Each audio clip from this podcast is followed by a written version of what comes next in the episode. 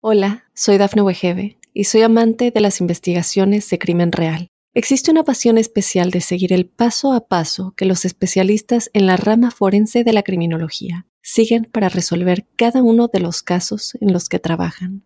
Si tú, como yo, eres una de las personas que encuentran fascinante escuchar este tipo de investigaciones, te invito a escuchar el podcast Trazos Criminales con la experta en perfilación criminal, Laura Quiñones Orquiza en tu plataforma de audio favorita. A la luz de este mes de marzo, un saludo muy, muy especial.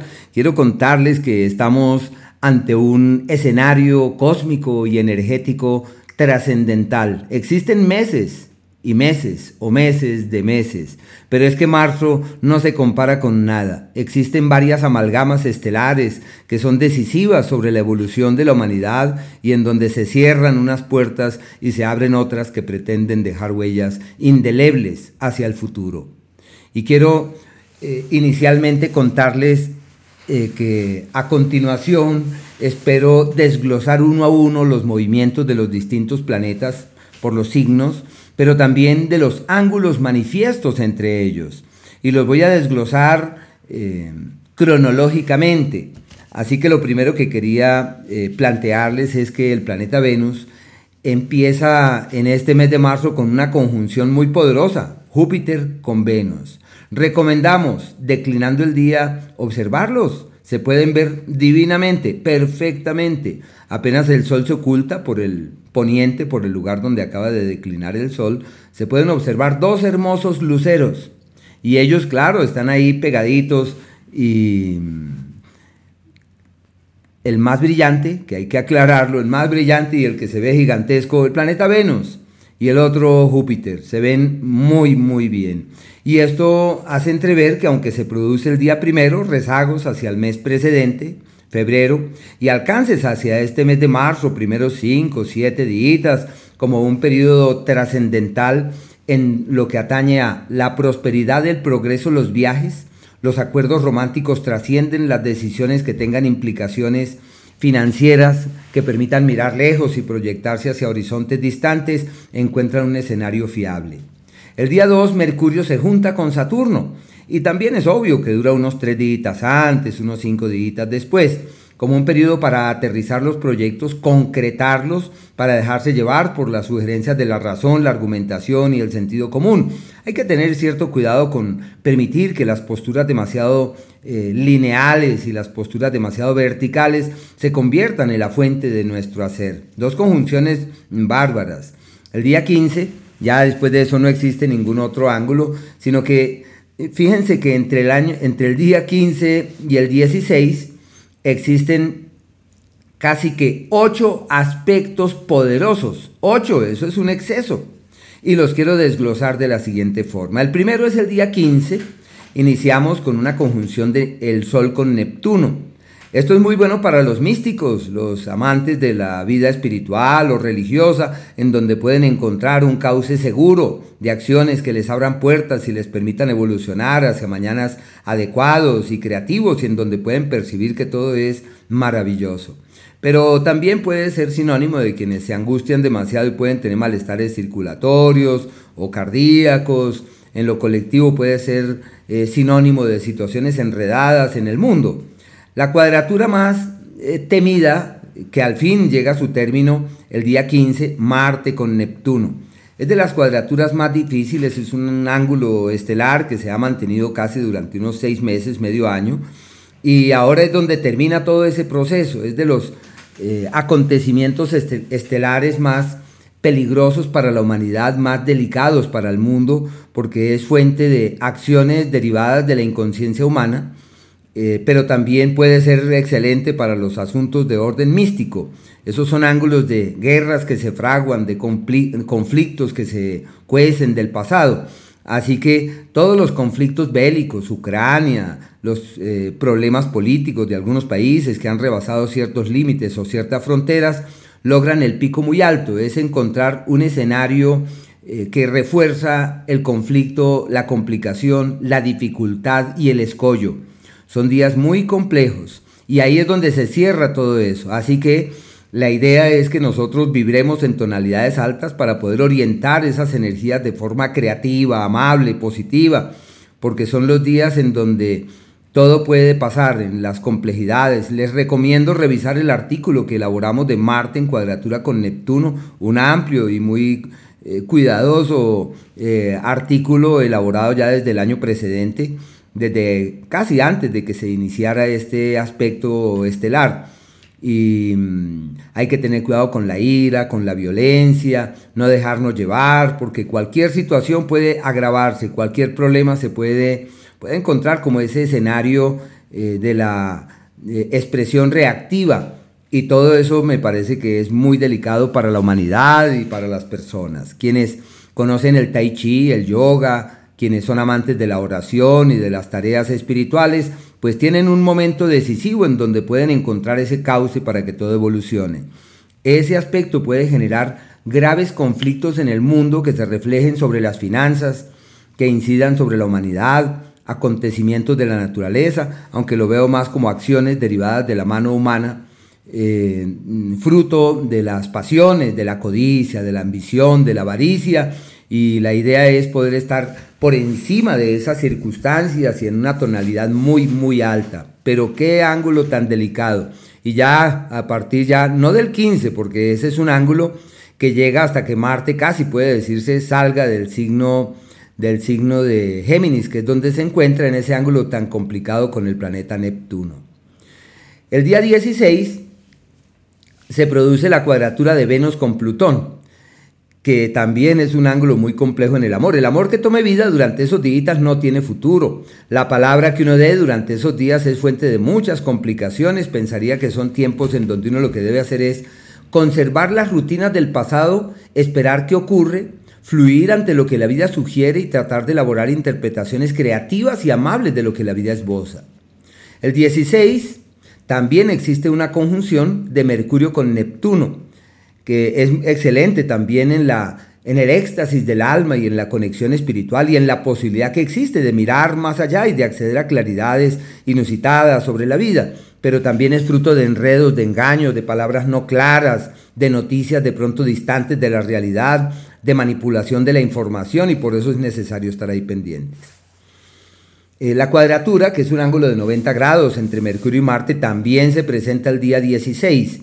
Así que eh, Marte se convierte en un gran protagonista de estos días y esos son ángulos violentos, son ángulos de situaciones vehementes en donde la gente no piensa, sino que se deja llevar por el instinto y en donde lo usual es que digan yo tengo la razón y el enemigo, porque son días de enemistades que se evidencian en los hechos, por eso hay que estar por encima de la complejidad, disponernos a darle la razón al otro y fluir mientras que este escenario enrarecido va declinando y va perdiendo vigor.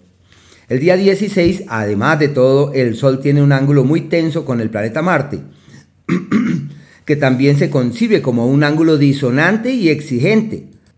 Así que se trata de una temporada de acontecimientos mundiales muy delicados y muy complicados. Y todo eso tiene que ver con conflicto, con inconsciencia, con guerra, con orgullo, con necesidad de imponer mi voluntad, de demostrarle al otro que yo sí tengo la razón.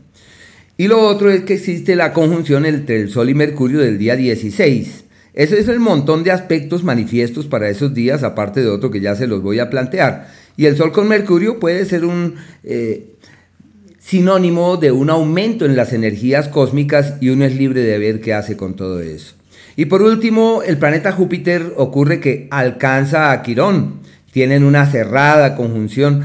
Eso sí dura casi un mes, pero podríamos decir que uno de los picos altos se produce también a mediados de este mes de marzo. Y como estos dos astros tienen que ver con la medicina, tienen que ver con la sanación, puede ser el sinónimo de quienes eh, encontramos el camino para sanar, restaurar, equilibrar las cargas, pero sí hay que estar ahí muy pendientes para evitar que todo esto sea más bien fuente de grandes calamidades para la humanidad y de eventualidades para el mundo. Ya después de tanta historia y tanta cosa, el 27, Mercurio logra alcanzar al planeta Júpiter como un ángulo feliz, amable y apacible, como días excelentes para decir yo lo que necesito es aprender un nuevo idioma, necesito es viajar, quiero moverme, quiero encontrar lejos la clave de la vida. El día 30, Venus alcanza al planeta Urano, que es el día de la creatividad verdadera y del ingenio, donde hay una capacidad de crear y de recrear de manera sorprendente. En lo que atañe, eso es como lo primero de los aspectos, como pueden darse cuenta, es un mes muy, muy movido. Pero nosotros siempre hacemos énfasis en la incursión de los distintos planetas en los signos. Y esto tiene eh, enormes campos de acción sobre la dinámica vital humana. Hasta el día 20, el Sol está en el signo de Pisces, como el asidero de un margen de tiempo que se refuerza el misticismo, la fe, la devoción, también puede ser sinónimo de confusiones, de enredos, de dificultades de tener certezas y claridades. El equinoccio, el día 20, se produce ya que el Sol entra al signo de Aries a eso de las 4 horas 26 para el meridiano 75. Así que a partir de ahí ya es como cuando uno dice, ya todo está de nuestro lado para poder resucitar. Pero ya sabemos que con esos ángulos de Marte con Neptuno, lo que ocurra a mediados del mes de marzo determinará yo pensaría que el resto del año puede tener implicaciones hacia el resto del año y es necesario estar pendientes de todo lo que ocurra ahí. Si queremos tomar grandes decisiones es mejor observar qué es lo que queda luego del mes de marzo, luego de ese mediados de mes. Bueno, el planeta Mercurio tiene tres signos eh, en donde incursiona en este mes. Hasta el día 2 está en el signo de Acuario, día 2, el segundo, segundo día de este mes, que son un par de días perfectos para estudiar, aprender, conocer, entender, ver, mirar más allá, releer la vida, reinterpretarla. El día 2 y del 2 al día 19, este planeta, Mercurio, se mantiene en el signo de Pisces, que refuerza también el misticismo, la fe, la devoción. Los místicos, nuestros compañeros amantes del misticismo, de la fe, de la iluminación, encuentran un escenario maravilloso para irradiar en ese ámbito. Todo lo que se haga con el agua, con las plantas, con el mar, encuentra un camino fiable. Y ya desde el día 18, eh, Mercurio entra a Aries y desde ahí ya existe una energía favorecedora para empezar a tomar las riendas de una nueva historia y de una nueva vida.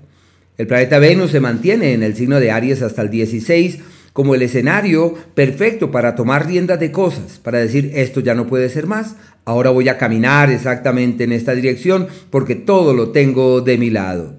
Y desde el día 16 entra el signo de Tauro, que ya es un mejor escenario, especialmente para el amor, la piel y la platica, aunque ya sabemos que esos ángulos de Marte son muy disonantes. El planeta Júpiter se mantiene en Aries del 11 al día 18 y es muy bueno para temas de orden internacional, para afincar lazos con el exterior. Quienes nacieron entre el día primero y el día 8 de abril, de agosto y de diciembre encuentran un escenario maravilloso en este mes.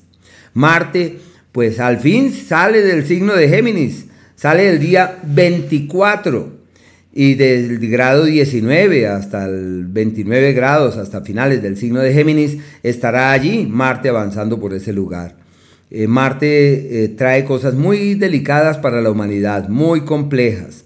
Y necesitamos estar allí con los cinco sentidos muy conscientes, irradiando buena vibra, generando buenas cosas, con el fin de que todo aquello que se manifieste durante este mes, que tenga implicaciones que sean benévolas para la humanidad y lo que sea que ocurra, saberlo recibir con altura y saber fluir de la mejor manera.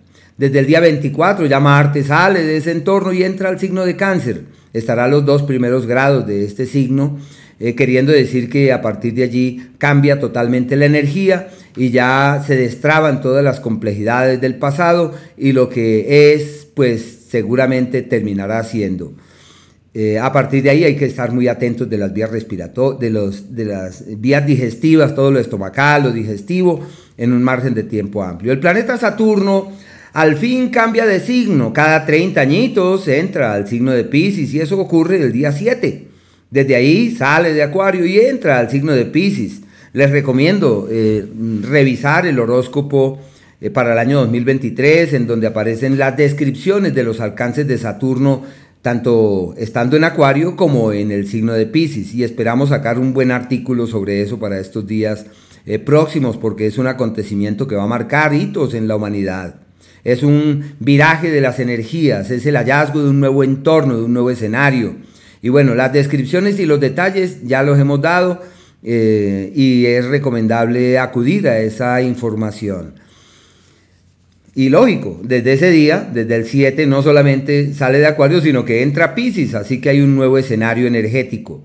El planeta Urano se sostiene entre los grados 15 y 16 de Tauro, así que quienes han nacido cerca del día 5 de mayo, de septiembre y de enero tienen un cambio supremamente favorable que les permite tomar las riendas de lo significativo. Y quienes nacen cerca del día 5 de febrero, de mayo, eh, al 7 de agosto y de noviembre tienen cambios abruptos, se llama el despertar. Y Neptuno se sostiene en Pisces, 24, 25 graditos, así que quienes nacieron cerca del 14, 15 de marzo, de julio y de noviembre tienen unos despertares espirituales como nunca antes. El planeta Plutón, él cada 248 años cambia de signo. Bueno, no es que cambie de signo literal, sino que entra al signo de Acuario. Él cambia cada signo más o menos cada 10, cada 15 añitos, cada 20 añitos. Y en este caso, el planeta Plutón va a entrar al signo de Acuario. También esperamos elaborar unos artículos muy eh, nutridos sobre los alcances de este planeta en Acuario. Así que fíjense, es un mes que pensaría yo puede marcar hitos en la dinámica humana y es recomendable revisar los alcances de este astro a su paso por este nuevo signo, en donde se mantendrá 20 años, ¿no? En Acuario va a estar 20 años y estuvo en Capricornio desde el año 2008, así que sucesos trascendentales. El planeta Quirón se sostiene entre 12 y 13 grados de Aries, quienes nacieron entre los días 2 eh, de abril, agosto y diciembre, bueno, aproximadamente tienen un ciclo como de, de reencontrarse, de encontrar el camino, de hallar la senda. Bueno, eso es como el escenario que tenemos para este mes de marzo. Muchas cosas, demasiadas cosas pensaría yo.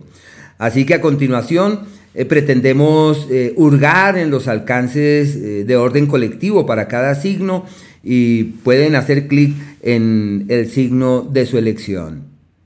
Hola, soy Dafne Wegebe y soy amante de las investigaciones de crimen real. Existe una pasión especial de seguir el paso a paso que los especialistas en la rama forense de la criminología siguen para resolver cada uno de los casos en los que trabajan. Si tú, como yo, eres una de las personas que encuentran fascinante escuchar este tipo de investigaciones, te invito a escuchar el podcast Trazos Criminales con la experta en perfilación criminal, Laura Quiñones Orquiza, en tu plataforma de audio favorita.